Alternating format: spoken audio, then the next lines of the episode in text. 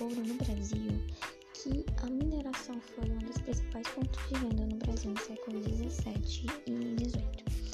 E aí, estavam é, todo mundo à corrida do ouro, né? Querendo procurar ouro. E aí, alguns da Espanha já tinham achado ouro no território deles. E aí o Brasil tava tipo, meu Deus, será que tem ouro no meu território? E aí, uns caras, uns paulistas, chamados bandeirantes, encontraram ouro. E eles disseram, na verdade, eles disseram que encontraram.